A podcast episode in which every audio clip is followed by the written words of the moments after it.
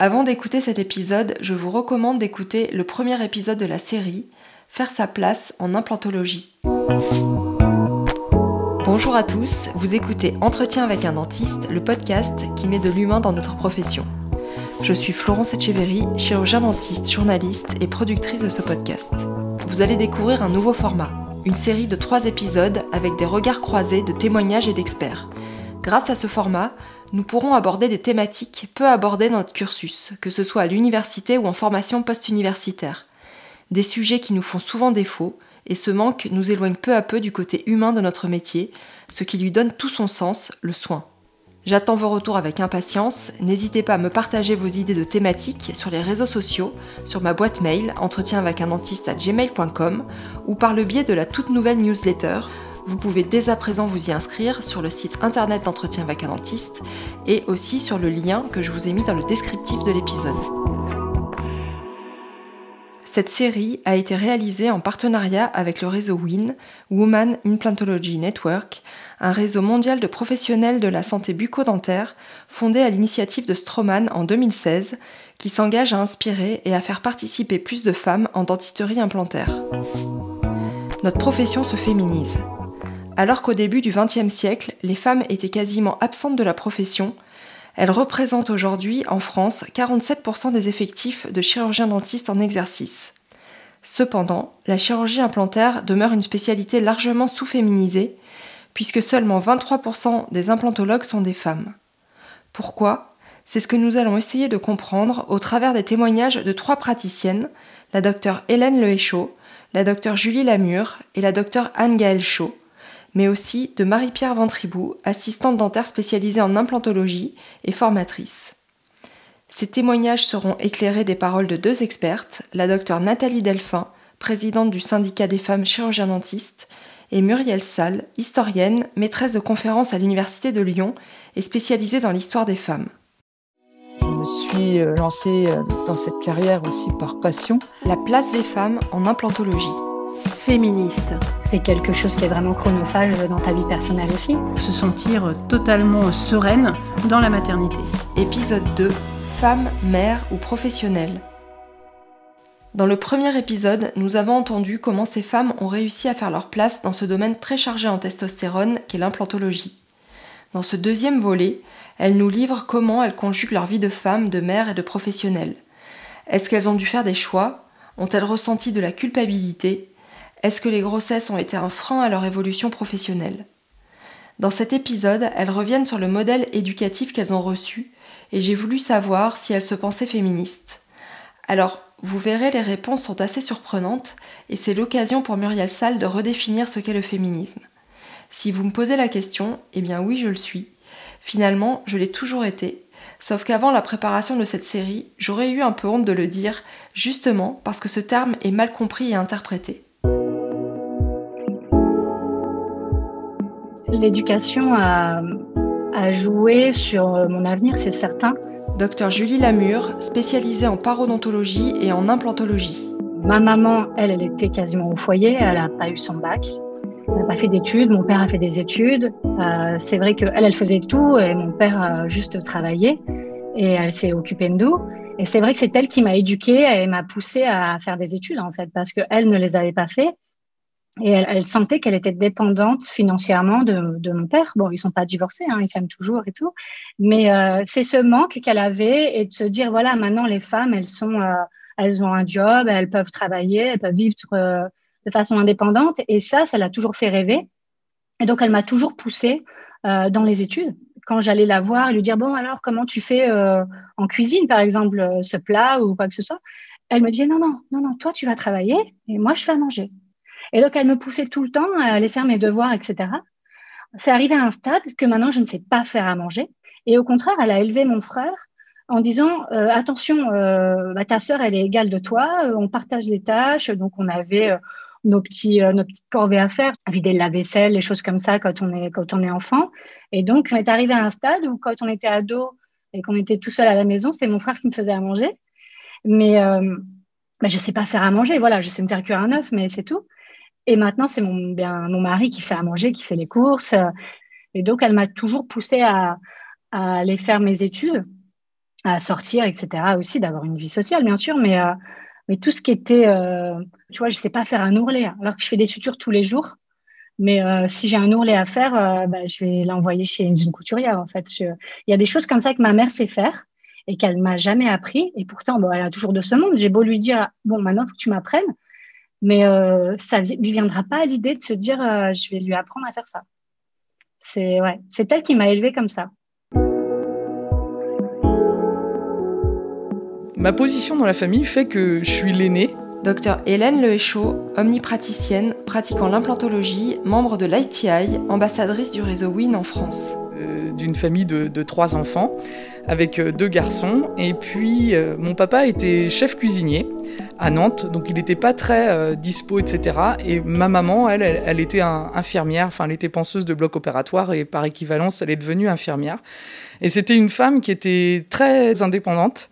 Et ce qui est amusant, c'est que j'ai toujours eu un modèle parental où mes parents étaient individuellement très indépendants l'un et l'autre.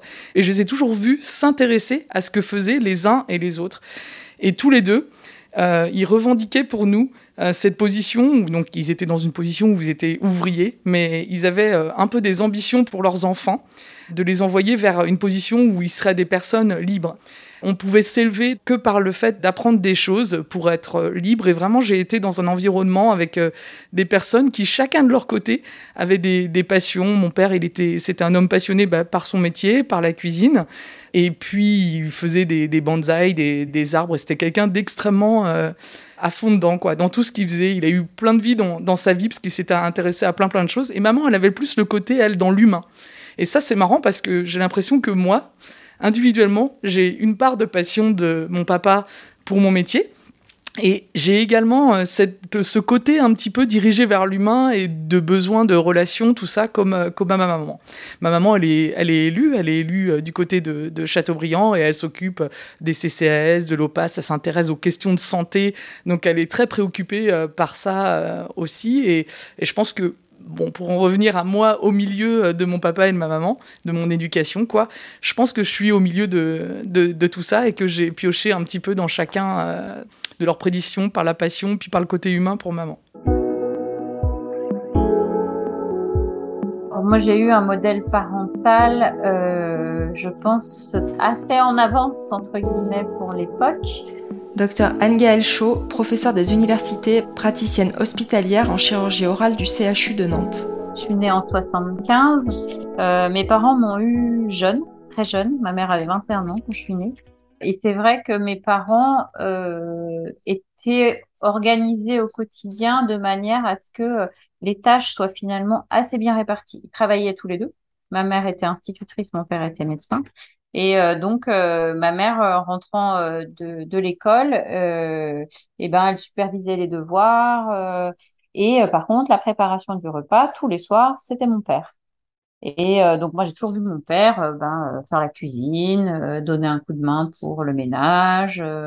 mes parents organisaient ensemble beaucoup de choses dans la maison en fait. Donc non, j'ai une éducation plutôt progressiste et avec un discours qui allait avec, c'est-à-dire que le fait que je sois une fille, j'ai jamais ressenti ça comme à part peut-être si j'avais voulu être haltérophile professionnel, mais sinon mes parents ne m'ont jamais limité dans mes ambitions.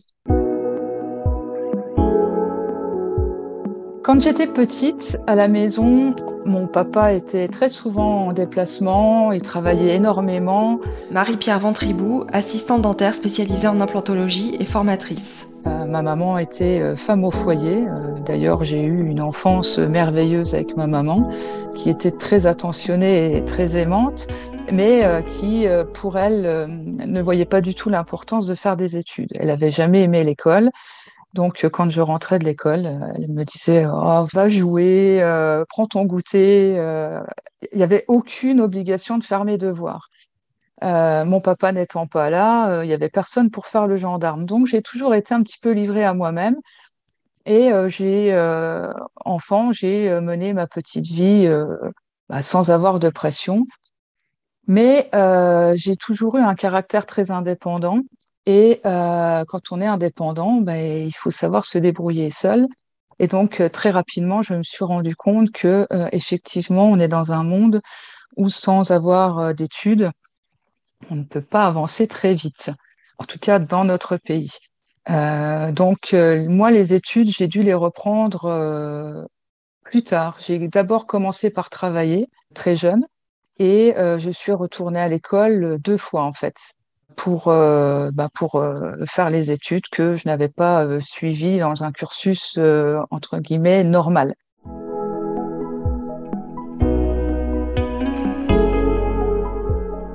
En fait, les filles reçoivent une éducation différente de celle des garçons.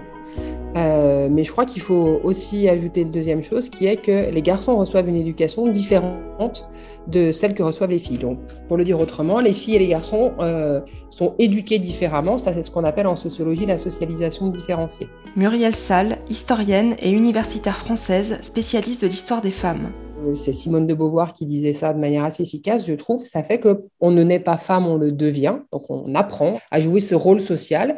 Euh, mais on pourrait aussi dire ça pour les hommes. On ne naît pas homme, on, le devient et on l'apprend par l'éducation. Alors, une des composantes de l'éducation féminine, effectivement, euh, elle va euh, consister à ne pas rechercher la compétition. Voilà. Et notamment ne pas rechercher la compétition avec les garçons, parce que très tôt, par mille moyens très subtils, on fait entendre aux petites filles qu'elles euh, sont, euh, sont moins qu'un garçon. Voilà. Alors, ça passe par plein de petites choses euh, très subtiles, hein, y compris pour donner un seul exemple, l'apprentissage, par exemple, de cette règle de grammaire qu'on apprend quelque part au début de son école primaire, qui consiste à dire que le masculin l'emporte sur le féminin quand on accorde en genre l'adjectif. Euh, cette règle de grammaire, quand on, moi j'ai des étudiantes et des étudiants qui font des observations régulièrement dans des, dans des salles de classe, les élèves perçoivent ce que ça veut dire. C'est-à-dire les filles protestent à l'énoncé de cette règle et les garçons se rengorgent. Donc euh, voilà. Tout ça pour dire qu'il y a euh, plein de tout petits mécanismes euh, éducatifs comme ça qui font qu'on apprend la hiérarchie entre le masculin et le féminin quand on est une fille et aussi quand on est un garçon.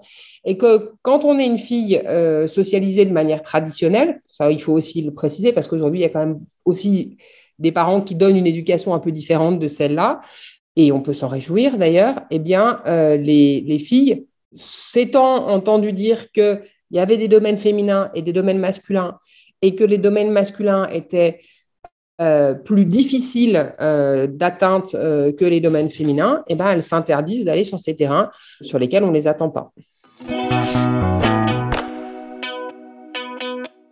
Le fait d'être une femme dans mon parcours, je ne pense pas que ça m'est euh, freiné.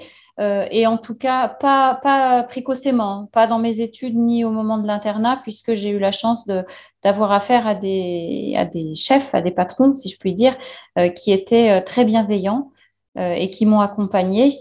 C'est venu quand même dans, si, au fur et à mesure du temps, puisque pour arriver à une carrière hospitalo-universitaire, on nous demande un certain nombre de diplômes supplémentaires, euh, ce qu'ils appelaient avant le DEA et maintenant le Master 2, les thèses de doctorat, etc. Euh, c'est vrai que euh, bah, c'est compliqué de tout mener de front avec une, vie de, de, jeune femme et voire de jeune maman.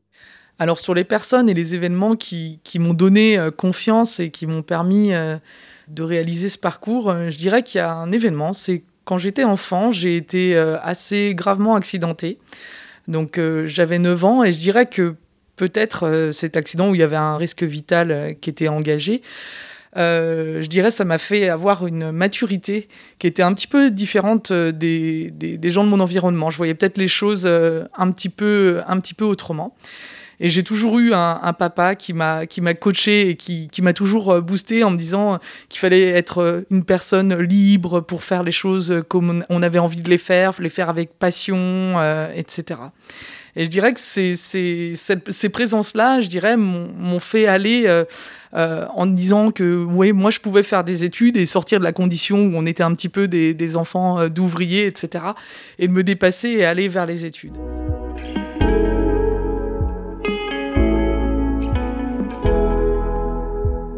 Mon père était médecin, mais pas du tout dans un grand hôpital ni rien. Il était PH euh, dans un petit hôpital de, d'une ville de 8000 habitants. Donc, euh, il connaissait personne, j'ai pas eu de piston ni quoi que ce soit. Mais, euh, il m'a toujours beaucoup encouragée et euh, je me souviens d'un petit, d'une lettre qu'il m'avait écrite avant mon concours de maître de conférence où il m'avait dit que les gens qui allaient me juger, c'était pas moi en tant que personne qu'ils allaient me juger, que il y avait que moi qui savais en fait ce que, valait réellement ce que j'avais fait jusque-là pour arriver jusque-là qu'il fallait que je me fasse confiance. Dans le l'aspect où je suis devenue euh, bah, femme d'entreprise, chef d'entreprise, hein, euh, par euh, la constitution d'un cabinet, là je dirais qu'il y a aussi la rencontre avec, avec mon mari qui m'a fait, entre guillemets, euh, m'élever un petit peu euh, sur le côté où euh, bah, on a un petit peu des peurs hein, quand on doit s'installer et tout ça. Il y a beaucoup d'argent, peut-être que voilà, on a un rapport par rapport à tout ça qui est un peu compliqué.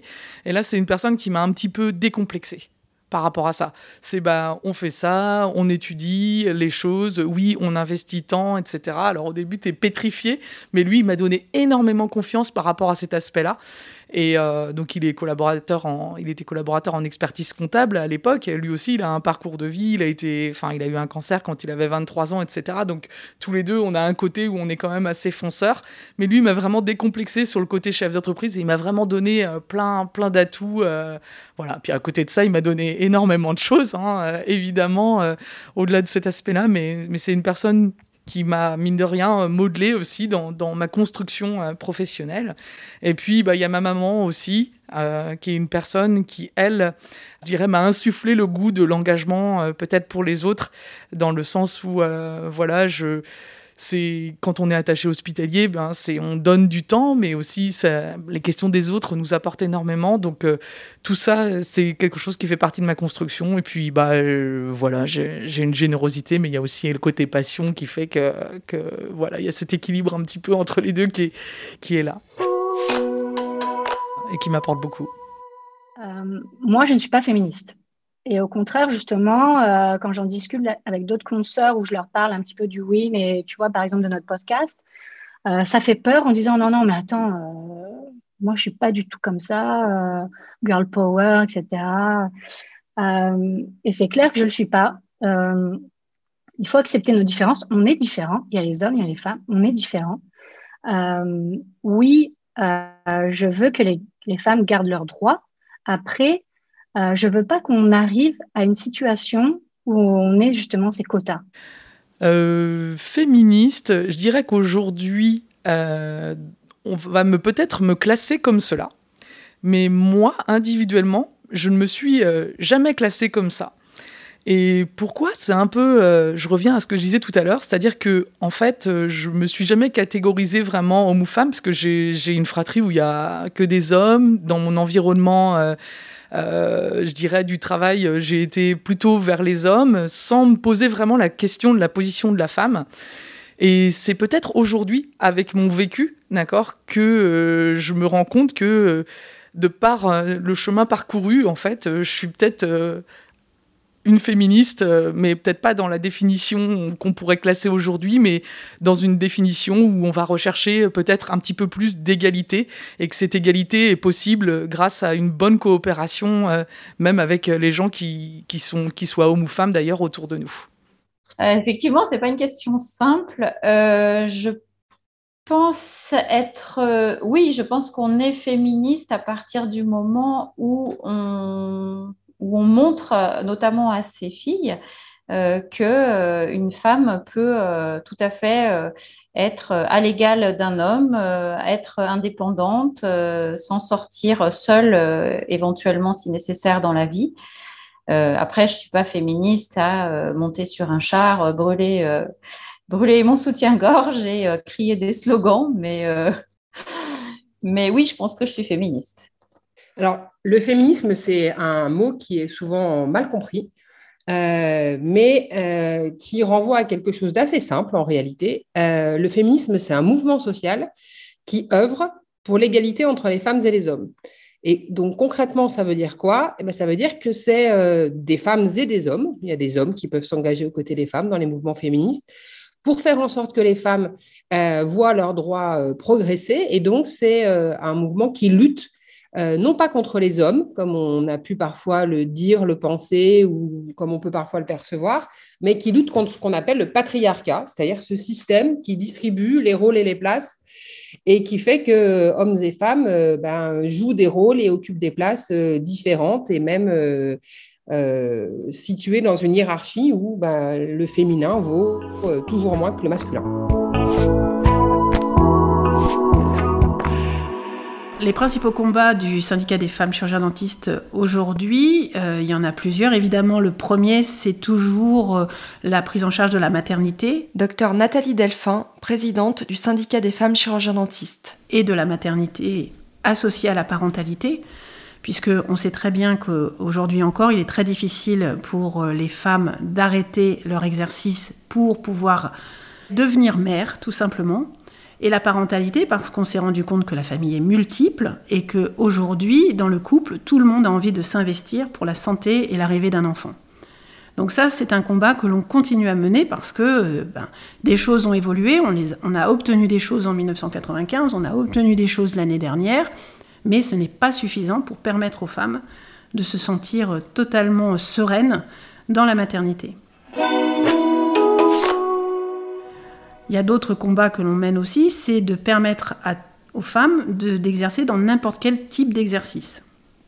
C'est-à-dire qu'il n'y a pas un exercice qui, euh, prime sur les autres. Le libéral, le salariat, euh, l'universitaire, l'hospitalier, tout ça, ce sont tous ces exercices se valent, sont nécessaires et il faut amener tout le monde à pouvoir choisir en conscience comment il veut soigner, tout en leur expliquant que ben, c'est toujours dans l'éthique, et que la responsabilité, ça ne se délègue pas.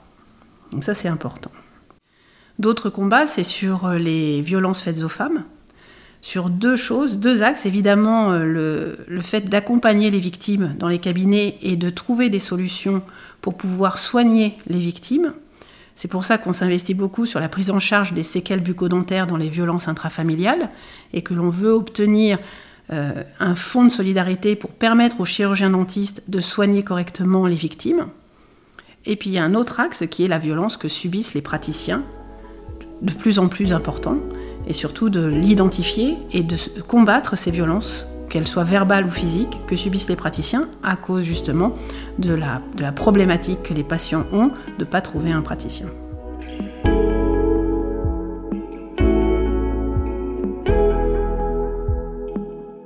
Le SFCD, nous, on a obtenu des choses qui n'étaient pas pour les femmes, mais qui étaient pour euh, leurs enfants et pour leurs maris. C'est ça qui est assez amusant, c'est qu'à chaque fois, nous, on aborde les sujets euh, de façon globale. Évidemment, il y a le côté féminin, mais euh, tu vois, par exemple, on a obtenu, enfin, je sais pas, enfin, tu sais, quand à la caisse de retraite, lorsqu'il y a un décès d'un praticien, il y a une somme qui est allouée à son enfant. C'est une allocation éducation. Et alors que les femmes cotisaient de la même manière, cette allocation était allouée lorsque un homme chirurgien dentiste décédait pour ses orphelins, mais quand une femme chirurgien dentiste décédait, son enfant n'avait le droit à rien. Ce qui est quand même incroyable. Donc il a fallu se battre pour qu'il y ait une égalité là-dessus. Il a fallu se battre aussi pour qu'il y ait euh, l'accompagnement euh, veuvage, c'est-à-dire qu'un homme décédé, sa veuve avait quelque chose, une femme, une femme chirurgien dentiste décédée, son conjoint n'avait rien. C'est quand même fou. à chaque fois, il a fallu qu'on déconstruise pour juste demander de l'égalité. On n'est pas, euh, on est toujours sur les droits et l'égalité. Et c'est ça qui fait toujours un petit peu débat parce que on, nous réduit souvent à une condition féminine, alors que c'est plutôt du féminisme et c'est sur de l'égalité et de l'égalité de droits. Et, euh, et, on va parler de sujets euh, qui que ce soit la maternité, la parentalité, l'éco-responsabilité, on va être toujours sur quelque chose d'égalitaire et pas de revendicateur euh, au, sens, euh, au sens fort du terme. Emmanuelle Zolesio, maîtresse de conférences en sociologie et éducation à la santé à l'Université Clermont-Auvergne, a publié en 2011 un article intitulé De la nécessité pour les femmes chirurgiens de faire leurs preuves. L'objectif de cet article et de voir les obstacles qui existent encore aujourd'hui à la féminisation de la chirurgie. Dans cette enquête ethnographique, Emmanuel Zolesio évoque la question de la légitimité. les femmes ressentent souvent le sentiment subjectif d'en avoir fait plus que les hommes et ce déficit de légitimité dont elles souffrent initialement leur impose un surcroît de présence et de motivation pour être réhabilitées. Ce qui est frappant dans cette étude, c'est que les quelques enquêtés, qui disent n'avoir jamais ressenti de différence de traitement en tant qu'élément féminin, se glorifient par ailleurs d'avoir fait en sorte qu'on ne fasse pas de différence, d'avoir donné le change en face, mettant ainsi en avant leur surinvestissement en termes de présence et de motivation pour être réhabilités. C'est par leur pugnacité et la démonstration de leur bonne volonté qu'elles gagnent progressivement du crédit. Alors je dirais par le passé, j'avais quand même un certain conditionnement. Je voulais être une femme euh, libre, euh, remplir euh, toutes les dimensions de ma vie, aussi bien sur le plan personnel. Je voulais être maman, professionnelle, chef d'entreprise, remplir toutes ces dimensions-là. Donc, j'ai dû, j'ai eu quand même cette impression que j'ai dû toujours me battre, quand même. Peut-être cette, cette guerrière pour gagner cette légitimité, parce que jusqu'à un moment où je me suis retrouvée dans, dans le Win, par exemple, en, 2016. J'ai dû faire ce travail sur moi en me disant où je me suis carrément posé la question, mais attends, euh, moi, je suis cabinet dans la campagne, tout ça, pourquoi je suis là? Et en fait, en ayant cette démarche-là, j'ai pu faire un petit peu un retour arrière et voir que je remplissais euh, beaucoup des dimensions euh, de la vie d'une femme et que dans cette idée de, de, remplir toutes ces dimensions, en, fait, je pouvais j'avais, en fait, j'avais pas euh, euh, à rougir ou à, me justifier de quoi que ce soit sur la position de pourquoi j'étais là ou pas, en fait, parce que j'étais là. Alors devenir maman euh, pendant un parcours hospital-universitaire, c'est pas toujours évident. Ma première grossesse, j'étais assistante hospital-universitaire. Donc, il n'y a pas eu d'impact particulier, hormis le fait que J'étais en cours de master 2, donc euh, bah, master, je l'ai fait en deux ans et pas en un an. La seconde grossesse a été beaucoup plus compliquée puisque j'étais en train de rédiger mon protocole de thèse de doctorat d'université et que c'était euh, un protocole qui avait un, enfin c'était pour un financement euh, par un PHRC. Et donc, bah, il y a une scène assez typique où j'étais assise en tailleur par terre avec euh, ma fille euh, au sein gauche et moi en train de prendre des notes à droite au téléphone parce que le biostatisticien était en train de me donner les résultats du nombre de sujets à inclure. donc c'est vrai que oui, il y a eu des moments quand même compliqués. Mais dire, je me suis posé la question avant de tomber enceinte. pour la première, clairement non. Pour la deuxième, un peu, puisque euh, ça tombait également au moment de mon concours de maître de conférence et que euh, euh, bah, je pouvais pas me permettre de tomber enceinte juste avant le concours. Donc, donc effectivement, on a reporté, entre guillemets, de quelques mois notre, notre projet. Alors, en tant que jeune femme chirurgien dentiste, j'ai été diplômée du coup en domicile. J'ai eu assez vite mes enfants et je me suis dit que en fait, être une femme, euh, c'était difficile déjà dans le côté entreprise, dans le côté où on est obligé des fois euh, bah, d'arrêter euh, sa formation, même si je les ai pas vraiment arrêtées pour être tout à fait sincère et honnête. Et du coup, j'ai pas trop un côté caliméro, c'est-à-dire me dire ah là là, je suis une fille, c'est trop dur, c'est enfin ou c'est plus dur, etc. En fait, j'ai peut-être profité de ces moments-là où j'étais enceinte, où je devais du coup un petit peu lever le pied, où j'avais des arrêts pour un petit peu me recentrer sur moi-même et essayer de mieux euh, me redéfinir et redéfinir mes objectifs, etc. Et en fait, à chaque fois, mes arrêts, parce que j'ai quatre enfants, ça a été une formidable occasion de prendre du recul. Et du recul sur moi-même, du recul sur ce que j'avais envie de, de, faire, etc. Et je dirais que c'est période-là, elles ont été plutôt prolifiques à, d'autres envies, à d'autres projets, à d'autres initiatives. Et c'est peut-être ces pauses, ces arrêts un peu sur image qui vous font qu'on regarde un peu en arrière, qui font qu'on analyse sur le présent et qu'on se projette mieux sur le futur, qui ont fait que j'ai évolué de cette façon-là. La question de la grossesse est souvent source de nombreuses interrogations, peut-être parfois même d'angoisse. Est-ce que c'est le bon moment? Est-ce que ça va marcher? Est-ce que financièrement on va pouvoir tenir le coup si on est en libéral? Et si on a envie de faire l'internat ou une carrière hospitalo-universitaire, est-ce qu'on attend d'avoir terminé, mais au risque peut-être d'être trop vieille? Ou si on tombe enceinte pendant, comment ça va être perçu par nos enseignants? C'est parfois une vraie torture mentale. Pour ma part, j'ai terminé mes études à 27 ans, donc plutôt tardivement, Deux ans après, j'ai souhaité tenter le Sexmo, donc pour les plus jeunes, c'était le concours pour devenir orthodontiste. J'avais alors 29 ans. Je voulais des enfants et je venais juste de sortir de deux grossesses qui n'avaient pas abouti. Je me souviens qu'au probatoire, nous étions majoritairement des filles et c'était la grande question récurrente. Si nous avions le concours et donc 4 ans d'études supplémentaires, comment allions-nous faire pour avoir des enfants? Finalement, c'est le destin qui a choisi pour moi, car après deux échecs au concours, je me suis finalement associée avec mon mari et je suis tombée enceinte presque instantanément. Et cette fois, ça a fonctionné. Le désir de maternité, déjà, moi, j'ai fait des enfants tard, hein, à 38 ans. Euh, je savais que ça allait passer par une fécondation in vitro. Donc, euh, c'était pour moi, je me suis mis des barrières psychologiques en me disant bon ben voilà, je vais devoir mettre un frein à ma carrière, etc., etc. Euh, c'est vrai que financièrement, euh, bah, c'était pas évident. Euh, moi, j'avais pas trop mis de côté, donc j'ai dû faire un prêt pour euh, payer mes charges sociales, etc. pour pour tout ça. Il est vrai que pour mon côté un petit peu de euh, pas, d'activité clinique, mais des activités en dehors, tu sais, de conférences, de, TP, de choses comme ça. Bah, je me souviens que j'avais fait une conf à l'ADF, j'étais enceinte de six mois et je me suis dit, bon, bah, je fais mes adieux. Euh, je touchais mon ventre, je dis, bon, bah, je fais mes adieux à ce monde-là, en fait. Et puis finalement, euh, après que j'ai eu mes deux bébés, euh, j'ai voulu après me relancer là-dedans parce que c'est quelque chose que, j'aimais bien. Euh, c'est vraiment quelque chose que tu fais parce que tu aimes ça, parce que financièrement, tu gagnes rien. Ça te prend du temps c'est quelque chose qui est vraiment chronophage dans ta vie personnelle aussi. Donc, euh, quand j'étais enceinte, quand je voulais avoir ces projets de bébé, je me, disais que je pouvais pas le faire. Et puis finalement, maintenant, j'ai deux enfants. Et au contraire, je le fais et j'en suis contente. Après, au niveau du cabinet, euh, le congé maternité, euh, il est vrai que le premier, je me suis arrêtée deux mois. J'ai perdu des correspondants qui ont préféré voir des gens qui étaient plus disponibles. Pourtant, moi, je me suis arrêtée que deux mois. Euh, ils ont préféré avoir des gens qui euh, n'allaient pas faire d'autres bébés, etc. Donc, on me l'a dit clairement. Euh, après, ces gens-là sont revenus. Hein, de 3-4 ans après, ils sont revenus vers moi. Mais c'est vrai que j'ai eu une baisse d'activité et de chiffre d'affaires qui était importante. J'étais en collaboration à l'époque et ma collaboratrice elle-même, au bout de quand je suis revenue, au bout d'un mois, m'a dit bah, En fait, j'ai plus besoin de toi. Quoi. Je fais faire des implants, je fais ton carton.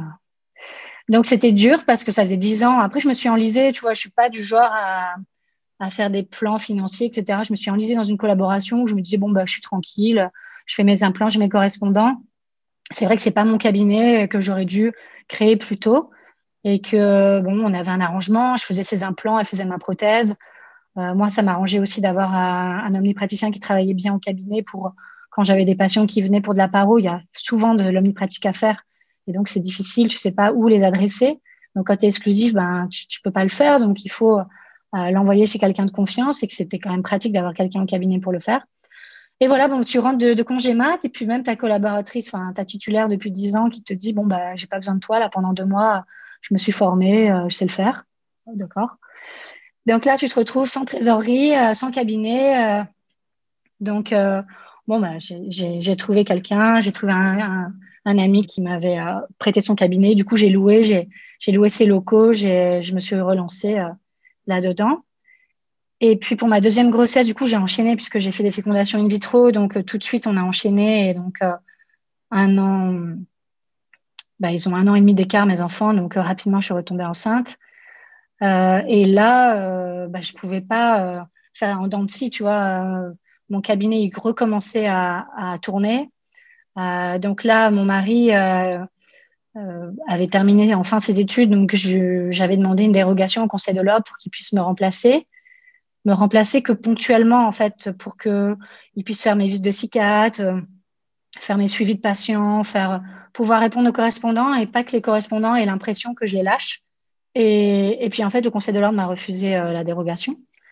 Donc euh, parce qu'il est chirurgien oral et que moi en tant que paro, bah, je suis omnipraticien et que je suis pas une vraie spécialiste. Donc, euh, ils m'ont refusé la dérogation. Et donc, bah, je me suis pas arrêtée. Donc, j'ai accouché euh, samedi matin et le jeudi, j'étais au cabinet. Donc, euh, mon assistante, elle n'en est pas revenue quand je lui dis bon, bah, vous me décalez les patients parce que j'ai accouché en avance. Vous me décalez les patients et puis je viendrai jeudi prochain. Et elle m'a dit mais vous êtes sûre? Je suis bah, vous verrez, je serai là. Et donc, oui, bah, j'ai, commencé le cabinet tout de suite.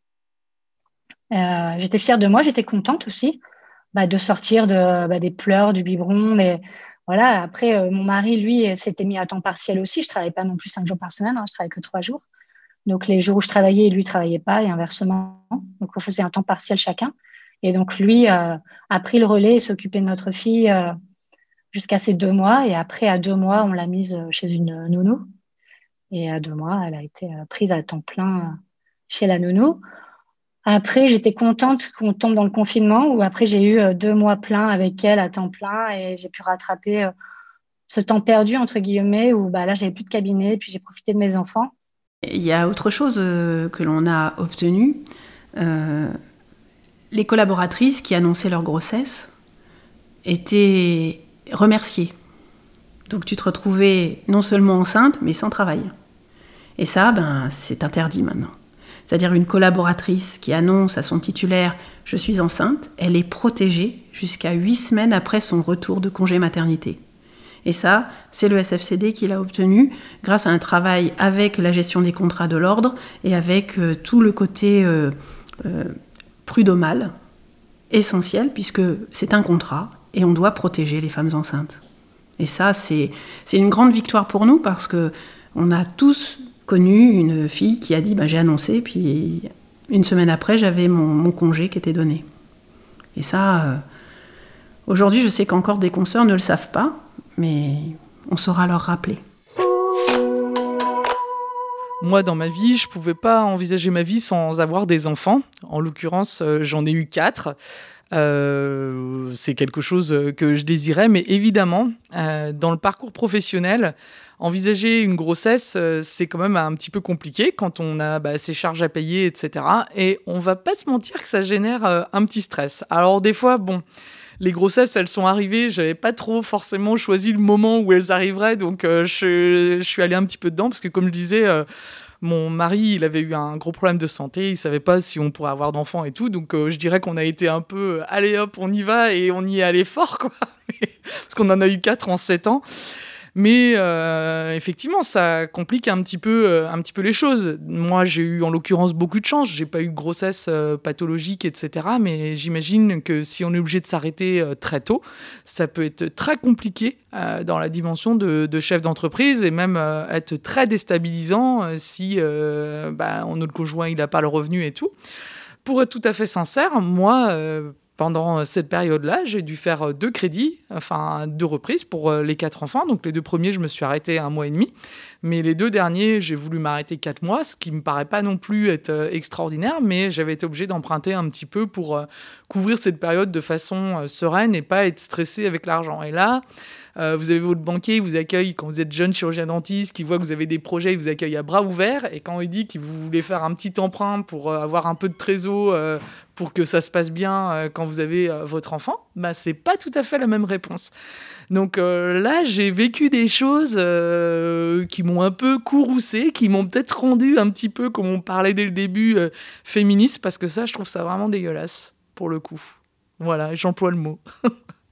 Une fois, j'ai eu une correspondante qui m'avait dit qu'elle était enceinte. Et puis, elle me l'avait dit comme ça parce qu'elle avait eu des, elle a fait une grossesse euh, difficile. Du coup, elle avait dû s'arrêter euh, bien avant. Et je reçois son patient pour lui mettre les vis de cicatrice, etc. Et euh, il me dit non, mais ça sera pas elle qui me fera la couronne, c'est déjà prévu parce qu'elle s'est cassé le bras. J'ai ah bon? Et du coup, je, je l'appelle. Je lui fais mais tu t'es cassé le bras? Elle me dit non, bah, j'ai menti, en fait, je suis enceinte, mais ça passe mieux auprès des patients que je me suis cassé le bras. Comme ça, ils savent que je vais revenir plutôt que je suis enceinte et après, ils se disent que, je vais pouponner, en fait, et que je serai moins présente pour eux. Et ça m'avait surpris vraiment qu'elle dise ça. Et puis après, à ma première grossesse, quand j'ai perdu un peu mes correspondants, etc., je me suis dit, bah, peut-être que c'est elle qui a raison, j'aurais peut-être pas dû le dire. Et c'est vrai que ma deuxième grossesse, bah, je l'ai pas dit. Alors, il y a des amis proches, bien sûr, ça s'est su, euh, bien sûr que j'étais enceinte. Et donc, j'ai quand même un correspondant qui m'a appelé. Il me dit, bon, tu t'arrêtes quand euh, qu'on arrête de t'envoyer et où est-ce que tu veux qu'on envoie? Non, mais je m'arrête pas. Non, mais Julie, on sait que tu es enceinte. Euh, où est-ce qu'on peut envoyer? J'ai fait, écoute, euh, la paro, ton patient, là, il a perdu de l'os depuis au moins 10 ans. déjà, tu n'es pas une semaine près et je te dis que je ne m'arrêterai pas. Donc, tu peux continuer à envoyer, tu verras que je m'arrêterai pas. Donc, ils ont été surpris, mais oui, ils étaient rassurés de savoir que je ne me suis pas arrêtée. Alors pour le congé maternité, il faut se rendre compte que jusqu'en 1995, il n'y avait strictement rien. Donc en 1995 déjà, on a obtenu un congé maternité avec des indemnités journalières. Elles étaient très faibles, mais au moins ça avait le mérite d'exister. Donc ça c'est la première avancée que le SFCD a obtenue. Maintenant, on se rend bien compte que pour euh, protéger son exercice, il y a besoin d'autre chose. Et nous, on a euh, milité et on a travaillé pour que les femmes qui s'arrêtent pour leur congé maternité puissent avoir une, zone blanche ou une zone franche, c'est-à-dire pouvoir, pendant le laps de temps de leur congé maternité, euh, avoir une suspension de leur euh, cotisation URSAF. Suspendre, ça ne veut pas dire ne pas payer, ça veut dire qu'elles seront lissées l'année d'après. De même pour tout ce qui est emprunt et leasing. On suspend les leasing et les emprunts et on les rajoute quelques mois après la fin du, leasing. Toutes ces choses-là, c'est vraiment très simple à mettre en place. C'est pas encore acté de façon automatique. Et sur ça aussi, on essaye de, travailler pour qu'il n'y ait pas un supplément d'assurance pour obtenir ça. Ça devrait être automatique. L'autre chose que l'on aimerait mettre en place, c'est évidemment euh, des suppléments de droits. Euh, les droits, c'est quelque chose qui, euh, qui est pour tout le monde, sans distinction, sans un chantage au nombre d'heures travaillées, à la région dans laquelle on travaille, etc. Ça, c'est un petit peu plus difficile à obtenir, et c'est pour ça qu'on a travaillé aussi au niveau de la parentalité pour augmenter le congé parental.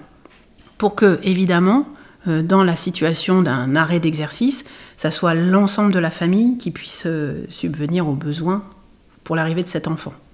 C'est pas suffisant, on est bien d'accord, parce qu'aujourd'hui, ça ne permet pas de payer un loyer, ça ne permet pas de payer toutes les charges, ça ne permet pas tout ça. C'est pour ça qu'il faut toujours continuer et obtenir avoir des droits. J'insiste sur le fait que ça soit des droits parce que lorsqu'on vous donne une prime, elle est forcément conditionnée à quelque chose et nous, on n'est pas pour les primes, on est vraiment pour les droits. Les droits à la maternité, à la parentalité. Les arguments biologiques, ils sont toujours mobilisés pour dire que les femmes ne sont pas capables. Voilà. Mais euh, la plupart des professionnels de santé qui sont aujourd'hui des femmes et qui exercent le métier disent bien que euh, bah, euh, la spécificité biologique qui consiste à pouvoir éventuellement être enceinte et pas un truc qui les empêche de faire leur métier. Donc, ce qu'il faut, sur quoi il faut faire attention, du coup, c'est à la façon dont les arguments biologiques sont finalement mobilisés pour euh, délégitimer les femmes pour dire qu'elles vont être trop faibles. Bon. Après, il faut regarder quels arguments biologiques. Donc, l'argument biologique qui a couru pendant l'ensemble du 19e siècle, ce n'est pas un argument qui a à voir avec la grossesse, c'est un argument qui a à voir avec les capacités intellectuelles. On considère que les femmes ont un cerveau plus petit que les hommes, ce qui est statistiquement vrai en fait, hein, et que euh, bah, la taille de ce cerveau étant moindre, l'intelligence des femmes est moindre, et donc elles sont euh, inaptes à l'exercice de la profession. Et puis après, quand on regarde euh, les choses de manière un peu plus spécifique, notamment pour les métiers de chirurgien, et pas seulement de chirurgien dentiste, il y a tout un argumentaire autour de l'incapacité physique à rester debout suffisamment, par exemple. Ou alors euh, l'incapacité, euh, par exemple, à se retenir suffisamment longtemps, d'aller aux toilettes, et qui expliquerait que, par exemple, ben, en chirurgie, c'est compliqué d'avoir des femmes sur des chirurgies longues. Euh, donc, quand on veut trouver des arguments pour dire que les femmes sont incapables d'accéder, euh, on trouve toujours des arguments. C'est ce que je veux dire par là. L'argument de la grossesse, c'est la même chose. Hein. C'est un argument qu'on, voilà, si on a décidé de le mobiliser pour dire que les femmes n'étaient pas capables, ben, on va le faire. Mais si on regarde un peu les choses concrètement, une grossesse, c'est neuf mois sur l'ensemble d'une carrière. Et par ailleurs, on n'est pas, euh, quand, quand la grossesse se passe de manière physiologique, évidemment, mais voilà, on n'est pas inapte à toute forme d'activité physique pendant neuf mois, loin s'en faut. Donc euh, voilà, ces arguments-là de la faiblesse physique, encore une fois, ce qui est intéressant, c'est de voir comment ils sont systématiquement euh, mobilisés euh, pour nourrir l'idée qu'il y a une vulnérabilité, une fragilité, une incapacité féminine. Mais la réalité de cette vulnérabilité ou de cette incapacité, je trouve qu'elle reste encore largement à démontrer. Par exemple, à mon concours d'assistante, j'ai le chef de service qui m'a la première question qu'il me pose au concours, c'est euh, euh, est-ce que vous êtes enceinte? Donc là, euh, bon, l'invité, c'était Virginie Monet-Corti qui a tout de suite crié et qui m'a dit ne répondez surtout pas à cette question et qui lui a, qui l'a regardé, qui l'a remis à sa place. Après, en tant que, en tant qu'apprenant, tu peux pas remettre à, tu te poses une question. Bon, je n'ai pas répondu. je lui ai juste dit que c'était pas dans mes objectifs personnels pour le moment. Parce que, bon, il estimait que toutes les femmes qui voulaient être assistantes, elles faisaient ça pour avoir un congé maternité payé et qu'il ne voulait pas avoir un sous-effectif, comme c'était le cas à, cette période-là. Donc, je comprends sa question, parce qu'en tant que chef d'entreprise, bon, tu te dis, bon, bah, évidemment, euh, si on n'a que des femmes et que finalement, euh, on n'a plus personne parce qu'on choisit cette facilité-là, mais bon, après, euh, ne faut pas stigmatiser. et donc, c'est quand même bizarre qu'il m'ait posé cette question-là.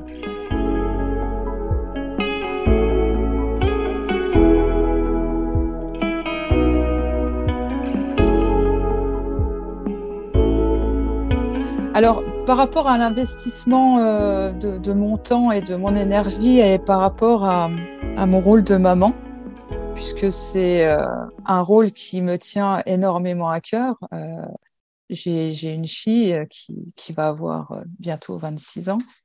Et, c'est vrai que quand j'ai commencé à me lancer dans l'aventure de, de l'implantologie, je me suis lancée dans cette carrière aussi par passion et euh, parce que j'avais un objectif. Euh, mon objectif, c'était de travailler avec le docteur, j'ai réussi.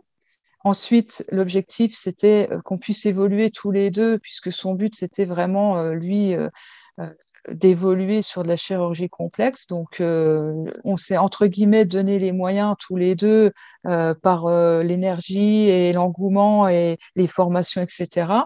Mais euh, à côté de ça, euh, j'ai jamais oublié euh, que j'étais maman et que mon rôle de mère, eh bien, c'est difficile à, pouvoir gérer parce que bon, j'ai élevé ma fille aussi seule, je, n'avais pas le papa à la maison. Donc, ma fille a, me l'a pas dit sur le coup, mais elle me l'a dit plus tard, qu'elle en avait beaucoup souffert de mes absences. Même si j'essayais, euh, alors j'ai toujours été très honnête avec elle, puisqu'elle avait 10 ans hein, quand j'ai commencé à, vraiment euh, travailler euh, et à, beaucoup donner de mon temps. je lui disais que ben voilà, j'aimais ce que je faisais et que si je voulais évoluer, ben, il fallait aussi que machin.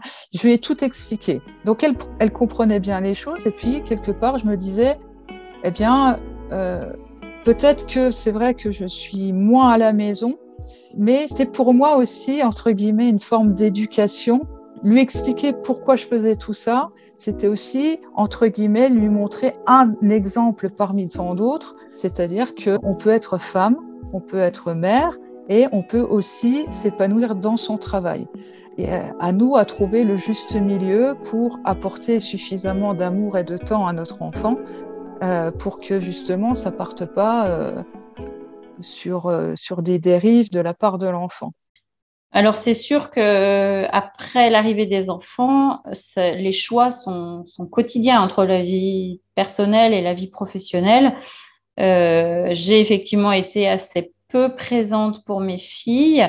Euh, j'avais quelques petits reproches euh, sur les sorties scolaires en maternelle euh, quand elles me disaient ah tu viens jamais aux sorties alors que la maman de machine elle travaille pas et elle fait toutes les sorties. Je pense qu'on l'a tout entendu les mamans qui travaillent. après oui il y a eu des choix à faire. Il y a eu parfois de la culpabilité. Je, me suis souvenue en réfléchissant à tout ça d'une anecdote où ma fille était en CE1 je crois et euh, aux vacances de tout ça, un jour, j'ai terminé ma consultation plus tôt et je me suis dit, tiens, je vais aller la chercher à l'école. Et euh, donc, ça faisait quand même deux mois que l'école avait commencé. Et la maîtresse me voit arriver et me dit, et vous êtes qui? Voilà, et là, ça a été l'électrochoc. Et je me suis dit, la maîtresse ne me connaît pas, je suis une mauvaise mère, donc je vais changer mon planning. Donc, j'ai modifié effectivement euh, mon planning professionnel pour pouvoir aller une fois par semaine chercher ma fille à l'école. Euh, de manière à pas être une inconnue totalement pour, euh, pour la maîtresse. Après, euh, je me suis permis aussi de poser la question à mes filles qui ont maintenant 16 et 19 ans. Et elles m'ont dit qu'effectivement, si j'avais fait un autre métier ou d'une autre façon, j'aurais sûrement été plus présente que, que je ne l'ai été, mais que j'avais fait de mon mieux et que ça n'avait, selon elles, absolument pas impacté nos relations. C'est compliqué à gérer parce qu'on ne sait pas comment l'enfant va réagir finalement. Mais euh, il y a un gros travail de, communication quand même avec l'enfant. C'est-à-dire qu'on peut partir, nous, dans notre passion et finalement oublier le rôle de mère et partir tellement à fond dans notre passion que notre enfant, finalement, euh, bah oui, on le voit, mais sans le voir, et il peut en souffrir. Et encore aujourd'hui, d'ailleurs, on en parle quelquefois avec elle. Euh, elle me dit, c'est vrai, euh, tu n'étais jamais là. Euh, mais, euh, mais elle sait, elle sait, elle, sait pourquoi je le faisais. Et puis, c'est surtout que bah, elle voit que je suis bien dans ma vie et que le fait d'être bien dans ma vie, je suis bien avec elle aussi. Et finalement, bah, aujourd'hui, quand je discute avec elle, il n'y a pas de, a pas de regret à avoir parce qu'elle a toujours compris et, euh, et, puis elle trouve que ce que je fais, ben, c'est génial, euh, que je m'épanouis et que je suis, bien dans ma vie. Donc, euh elle est heureuse de voir une maman comme ça. La preuve, quand je vous disais, moi, ma maman était mère au foyer, euh, euh je rentrais, euh, j'avais mon goûter, j'avais l'odeur du linge repassé. C'était des petits moments comme ça où en hiver, quand on allait faire de la luge avec ma maman, c'est des souvenirs formidables que moi, j'ai pas forcément avec ma fille, mais par contre, il y a d'autres choses que moi, je lui ai apportées et qui lui servent aujourd'hui. Puis les époques ne sont pas les mêmes en plus. Être une femme, être une dentiste, être une maman, tout ça, euh, c'est des questions euh, d'équilibre. Un équilibre qui est assez euh, complexe, mine de rien, parce que je pense qu'il y a des périodes où on est un petit peu plus dévoré par un aspect de notre vie, des périodes un autre. Mais ce qu'il faut savoir, c'est au fond, à l'intérieur de nous, je pense, ce, qui, ce qui nous motive. Donc moi, c'est clair, je suis assez passionnée. Donc dans mon côté dentaire, j'ai un côté aussi, dans mon côté de femme dentiste et tout, j'ai un côté réalisation personnelle. Et euh, moi, j'arrive à avoir un, un switch, d'accord, qui est très rapide, c'est-à-dire que je traîne pas mes trucs de dentiste, etc. C'est quand je suis à la maison, j'ai mes enfants, etc. Donc, bah, j'ai beaucoup de chance. C'est que par le métier que je fais, je gagne quand même correctement ma vie. Je suis bien accompagnée parce que j'ai un mari euh, qui a su euh, prendre un 80%, ce qui se faisait pas trop euh, peut-être à, l'époque et tout pour s'occuper des enfants le mercredi après ou, ou à d'autres moments. Donc la vie, je dirais que c'est pas l'équilibre tenté, c'est on surfe sur une recherche d'un équilibre. Et il y a des moments où il y a des aspects qui prédominent un peu plus les uns sur les autres. Mais ce qui compte, c'est toujours garder cette ligne conductrice de pourquoi on a fait les choses, voilà, euh, et puis pas se poser trop non plus de questions du pourquoi, du pourquoi, du pourquoi. C'est qu'à un moment, tu as fait des choix, d'accord? Ces choix, bah, tu avances et tu avances euh, avec. Et moi, je dirais, j'ai beaucoup de chance, voilà, c'est que mon, métier qui me passionne beaucoup, mais j'ai aussi cet aspect, euh, cette vie de famille qui est très important pour moi. Tu as tout le temps une culpabilité, tu es avec eux, tu dis, ouais, mais mon cabinet, c'est pas normal euh, moi aussi, j'ai une carrière, moi aussi, j'ai envie de gagner ma vie, moi aussi, euh, j'ai des patients, moi aussi, je sais faire, j'ai fait des études et tout. Et quand tu es au cabinet, tu te dis, bah mince, oui, euh, il est 18 heures, il faut que je rentre. là, mes ma fille, elle va être au lit, elle, ne va pas me voir, quoi. Elle va déjà dormir. Donc, tu es toujours dans une culpabilité, mais en même temps, ça fait du bien, mais voilà, de ne bah, de pas avoir les biberons, de mettre ta blouse, d'avoir euh, un statut de, de, praticien et de, travailler, quoi. D'avoir cette, double casquette. J'ai toujours essayé, moi, de garder cette communication avec elle, mais, euh, mais c'est vrai que j'ai beaucoup, beaucoup culpabilisé, hein, énormément. Des fois, je, faisais un, travail sur moi pour essayer de, bah, de, me recentrer et de me dire euh, non, c'est bien ce que je fais. Alors le sentiment de culpabilité, il était loin d'être permanent, de temps en temps peut-être. Après, c'est vrai que le peu de temps que je passais avec mes filles, j'essayais vraiment d'être complètement disponible pour elles. C'est vrai que c'est quelque chose que, ma fille m'a dit aussi. Elle m'a dit quand tu rentrais à la maison, tu avais quand même beaucoup de choses à gérer toi. Donc, tu n'avais pas forcément autant de temps que ce que tu aurais aimé, mais les moments où tu disais, allez, les filles, on fait ça, où on reste ensemble, c'était vraiment des moments où j'étais à 100%. Je pense que leur papa n'avait pas forcément effectivement le même euh, type de, de considération. Il avait également des gros horaires. Euh, on avait la chance d'avoir une nounou euh, à la maison. je suis, je sais pas. Je pense que oui, ça, ça lui a demandé sans doute quelques quelques efforts. après, ça reste quand même, la répartition des rôles était quand même on va dire, relativement traditionnelle. De mon côté, par contre, c'est vrai qu'il a été très compréhensif par rapport à tout ce qui était euh, nécessaire bah, justement pour l'avancée de mon dossier, euh, que ce soit le travail que je ramenais à la maison, les congrès, les conférences, etc. Euh, tout ça, il y avait pendant ce temps-là, bah, il assurait le, quotidien. Donc oui, je pense que ça lui a demandé des efforts individuellement, je sais aussi me remettre en question ou trouver moi ma, place en tant que personne parce que c'est je fais énormément de choses etc. Mais euh, j'arrive aussi à me créer des, espaces de liberté. Je lis beaucoup, je suis un peu geek donc euh, j'aime bien aussi des fois euh, me déconnecter. alors c'est fou de se dire on est geek et on se déconnecte, mais je me déconnecte d'autres choses à travers réalisation d'autres petits projets. J'aime bien, je m'intéresse quand même à, à beaucoup de choses et et voilà, il faut trouver, comme je disais, tout au long de sa vie, ben, on évolue euh, entre toutes ces questions d'équilibre et c'est peut-être euh, c'est peut-être vraiment euh, là une des clés entre guillemets de notre réussite et de notre de notre un petit peu repos intellectuel quoi. C'est de se dire bon bah là en fonction de, tout ce qu'on a fait etc on arrive à là j'ai un petit peu forcé là-dessus mais là j'ai envie un peu plus de ça et mais par contre toujours sur la même ligne. Voilà tu vois, pendant le confinement, bah, on devenait fou, quoi. On avait envie de travailler.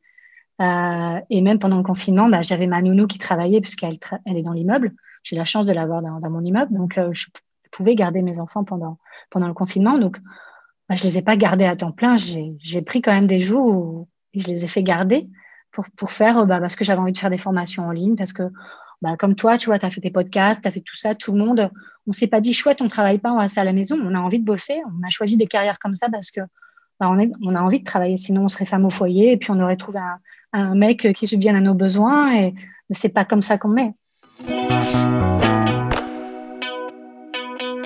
Alors actuellement dans les équipes enseignantes, euh, alors j'ai pas de chiffres précis en tête, mais euh, il y, a, de plus en plus de femmes en tout cas qui arrivent par là. Euh, vu de l'extérieur, beaucoup se disent c'est normal qu'il y ait des femmes parce que euh, c'est plus cool, elles sont salariées, elles font ce qu'elles veulent, elles peuvent s'occuper des gosses. On a entendu ça beaucoup. On m'a déjà dit, d'ailleurs, c'était une fille qui me l'a dit, ah mais tu n'exerces plus. Je lui ai expliqué à l'époque, j'étais en centre anticancéreux, que j'avais 15 patients par demi-journée, euh, que je voyais par conséquent une cinquantaine de patients par semaine, plus une journée de bloc opératoire, et que à ce titre-là, je considérais que j'exerçais encore mon métier. Mais en tout cas, oui, l'exercice hospitalier, hospital-universitaire a cette image euh, un peu de, comment dire, bah, ils sont cool, quoi, c'est des fonctionnaires, donc euh, voilà, et on trouve plein de femmes là-dedans. C'est faux, hein, euh, il y en a qui bossent. et oui, il y a beaucoup de femmes, je pense, qui s'épanouissent là-dedans parce que on travaille énormément, encore plus qu'en cabinet, je trouve, si on le souhaite, on travaille beaucoup en équipe. Euh, en cabinet, ça s'est développé énormément aussi au cours des 20 dernières années. C'est vrai qu'on n'est plus dans le cabinet de, dit de papa, justement, où euh, le dentiste était euh, tout seul avec éventuellement une assistante et puis dont il faisait un peu ce qu'il voulait. Et, ça, c'est terminé. maintenant, c'est des cabinets de groupe avec beaucoup plus d'interactions. Néanmoins, c'est vrai que dans le milieu hospitalier et universitaire, on, interagit vraiment avec avec des gens même qui sont pas du tout de notre métier. Je pense que ça, c'est euh, quelque chose que justement les femmes euh, recherchent aussi. Parce que c'est dur hein, d'y arriver, on, en parlait tout à l'heure, euh, pour faire carrière, entre guillemets, il faut passer plein de diplômes, plein de concours qui se passent pas en six mois. C'est des, travaux qui s'étalent sur plusieurs années, donc ça demande un, vrai sacrifice. On parlait des conjoints. Les conjoints, bah, ils doivent être compréhensifs. on a d'ailleurs beaucoup de, de, collègues. Enfin, quand je regarde autour de moi, j'ai pas l'idée de la quantité de praticiennes libérales euh, qui euh, n'ont pas été à un moment ou un autre mariées et ont eu ou pas des enfants versus les praticiennes hospital-universitaires, mais je pense qu'il y en a beaucoup, beaucoup euh, au niveau hospital-universitaire qui soit n'ont pas du tout d'enfants, soit les ont franchement sur le tard. Parce que justement, bah, toute la fin d'études, internat, assistana, etc., c'est le moment où on prépare son dossier pour la suite et que gérer les deux de front, c'est pas toujours possible par rapport au choix de la vie euh, perso et pro, il est vrai que euh, j'ai beaucoup, beaucoup donné de mon temps personnel J'en donne encore d'ailleurs, mais bon, ça c'est lié à autre chose, c'est plus de la passion.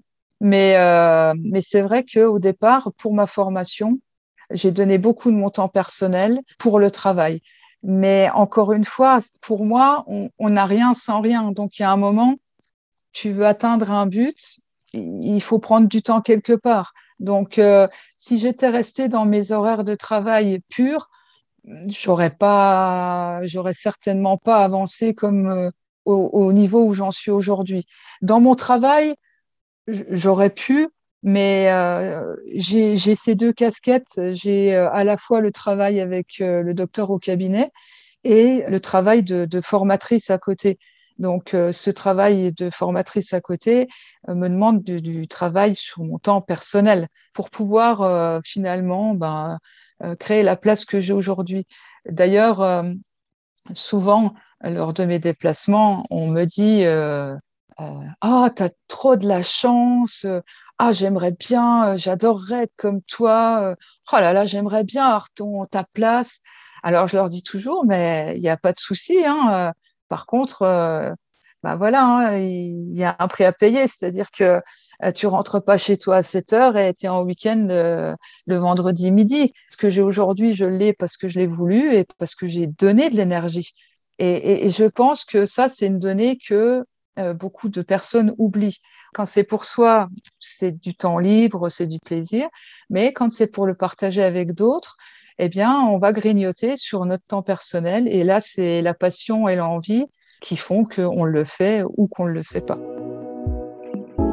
Alors l'équilibre entre la vie personnelle la vie professionnelle, c'est vrai que comme souvent, il est assez difficile à, trouver. Du temps pour moi, clairement, j'en ai très peu. Euh, je pense que j'arrive à me dégager deux heures par semaine, trois heures par semaine peut-être pour aller euh, marcher, euh, courir, nager quand il fait beau. voilà, ça s'arrête là. Euh, après, euh, effectivement, euh, bah, ma grande, non, elle est plus à la maison, elle est aux études, mais c'est vrai qu'on s'envoie des messages plusieurs fois par jour. donc voilà, dès qu'il y a quelque chose, c'est on demande à maman. je pense être assez disponible quand même pour mes filles encore maintenant et heureusement parce que bah, quand elles ont besoin, je suis là. Après, voilà, quand elles veulent pas de maman bah, je les laisse se dépatouiller puisque c'est le jeu.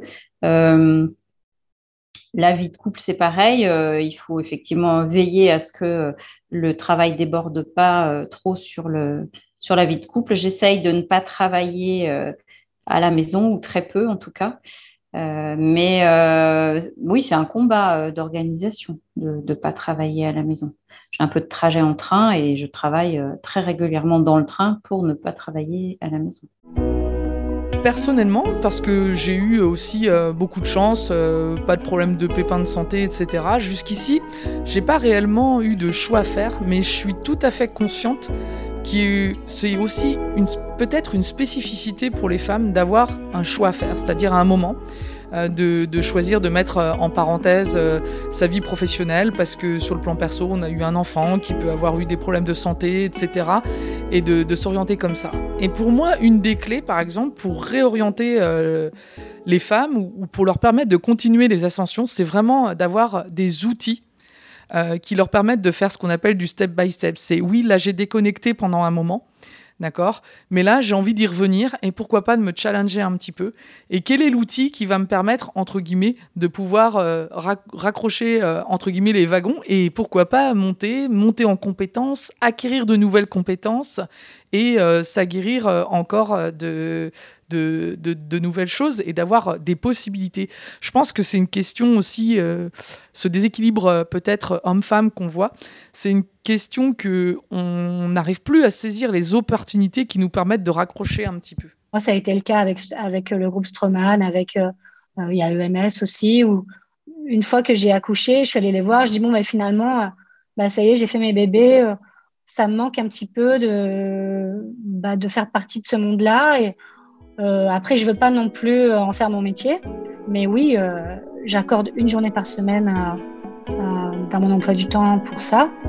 Et, ils ont été très enthousiastes et m'ont mis tout de suite en avant et m'ont proposé des, opportunités. D'ailleurs, ce podcast est une opportunité qu'ils m'ont proposée. Donc, petit à petit, voilà, ils me proposent des choses. Et puis après, c'est sûr que bah, soit ça passe, soit ça casse. Quoi. Soit je plais, soit je plais pas. Et ça, qu'on soit femme ou pas, ça change rien. Quoi.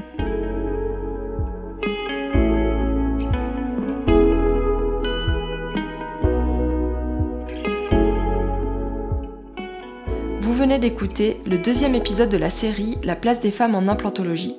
Pauline Bussy du son libre a assuré le montage, Maxime Wathieu a composé le générique et l'habillage sonore, c'est Guillaume Denot de Dans les Dents qui a réalisé les illustrations. Merci à Hélène Lehéchaud, Julie Lamure, Anne-Gaëlle Chaud, Marie-Pierre Antribou, Nathalie Delphin et Muriel Salle pour leur participation. Merci au réseau WIN pour leur confiance dans ce projet. Retrouvez Entretien avec un dentiste sur les réseaux sociaux, Instagram, Facebook, LinkedIn. Vous pouvez écouter les épisodes sur votre plateforme d'écoute préférée et sur YouTube. Et surtout, n'oubliez pas de laisser des étoiles et de partager pour permettre à d'autres de les découvrir. Je vous rappelle que vous pouvez vous abonner à la newsletter, un nouveau rendez-vous mensuel dans lequel je vous partagerai les actualités du podcast, une rencontre avec un invité surprise et mes découvertes de lecture, podcasts, films ou médias en lien avec la thématique du mois.